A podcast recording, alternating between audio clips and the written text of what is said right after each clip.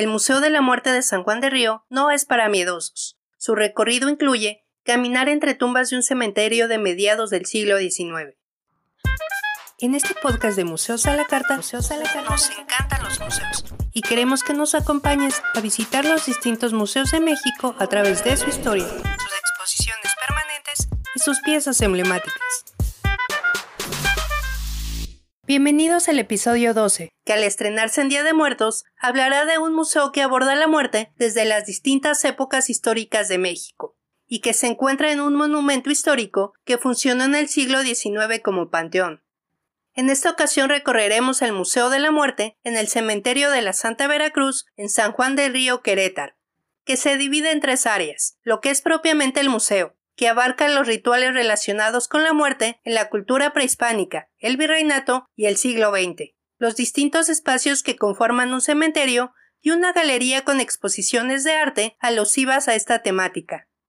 El objetivo de este museo es presentar a la muerte como un fenómeno cultural, su misterio y su carga simbólica.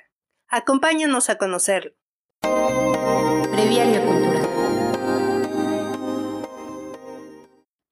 El cementerio de la Santa Veracruz de San Juan de Río se encuentra atrás del Templo del Calvario, o capilla de la Santa Veracruz del siglo XVII, y que en la época colonial era considerado un barrio de indios en las márgenes del poblado.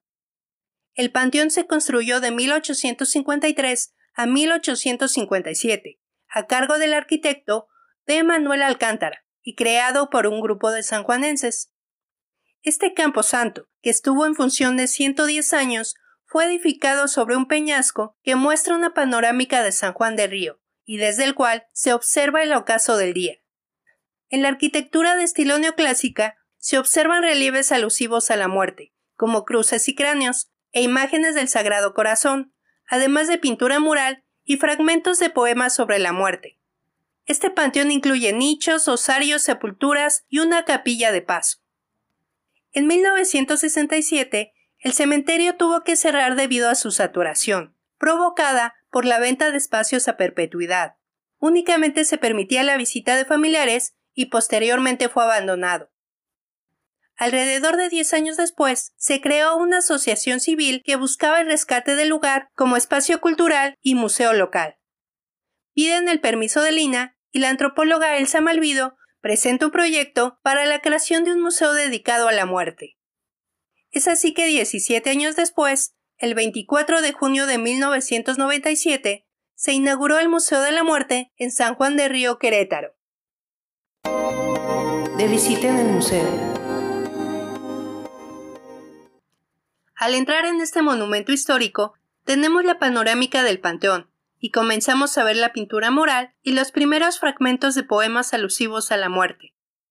Una puerta nos conduce al Museo de Sitio, en donde se explican los rituales relacionados con la transición de la vida a la muerte en distintas épocas históricas.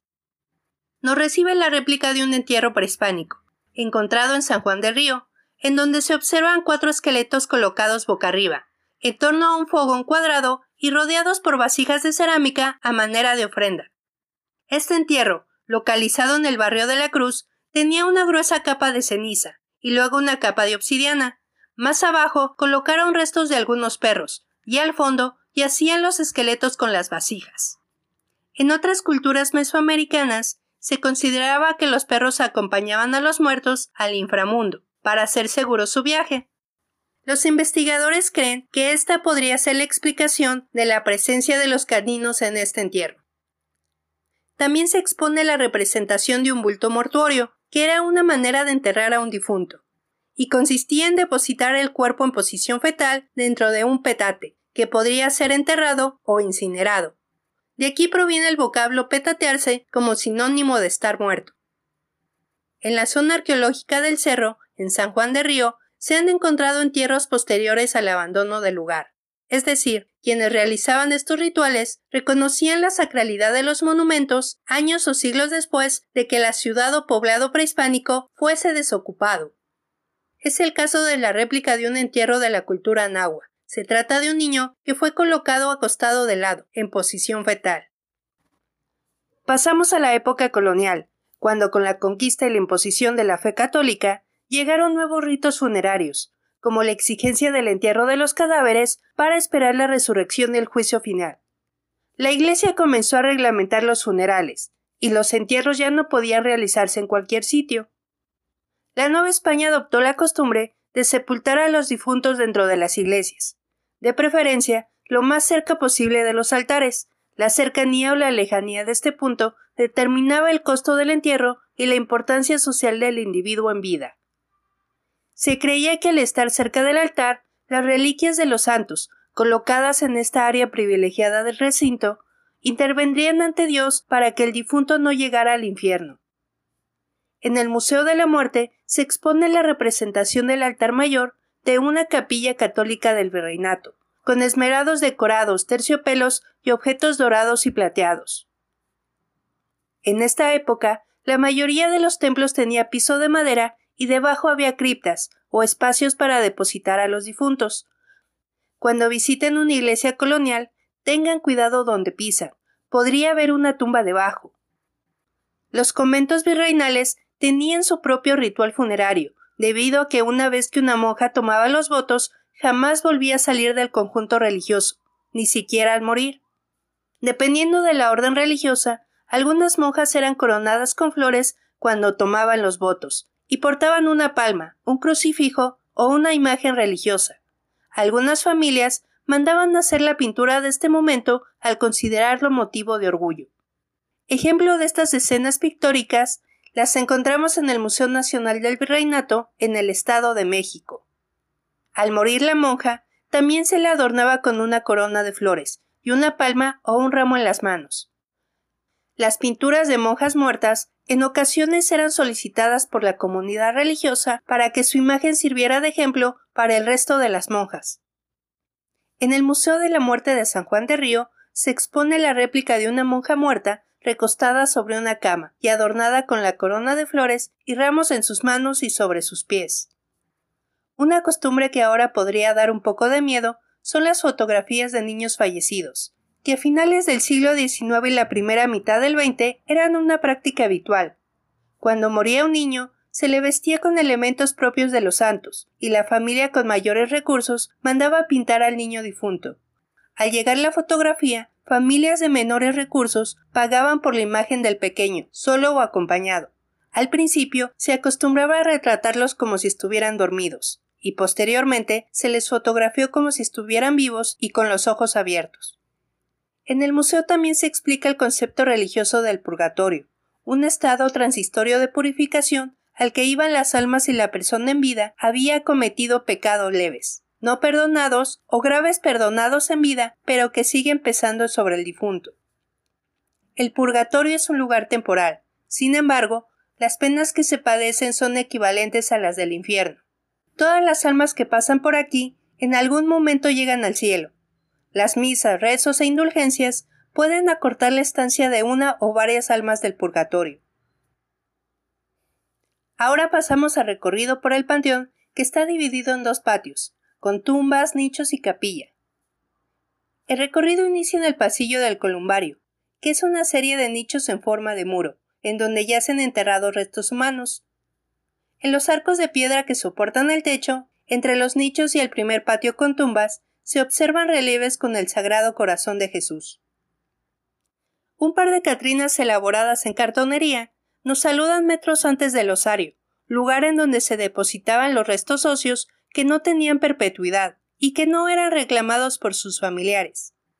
Actualmente, el interior del osario conserva la pintura mural de una escena de las ánimas del purgatorio, que se puede ver al asomarse entre los barrotes de madera que protegen este espacio.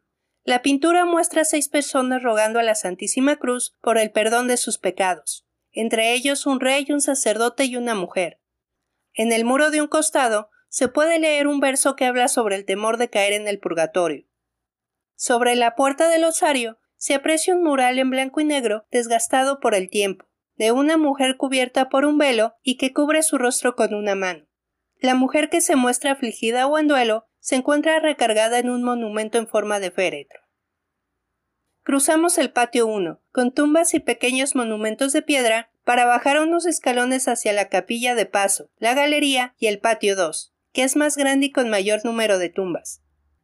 Si no te gusta pisar tumbas, ten cuidado al bajar las escaleras, porque en una de ellas está enterrado José Saturnino Cos, quien murió en mayo de 1886 y, según la leyenda, pidió ser colocado en uno de los escalones que conectan a los dos patios del cementerio, debido a que creía que cada vez que la gente pisaba su tumba le quitarían pecados de encima.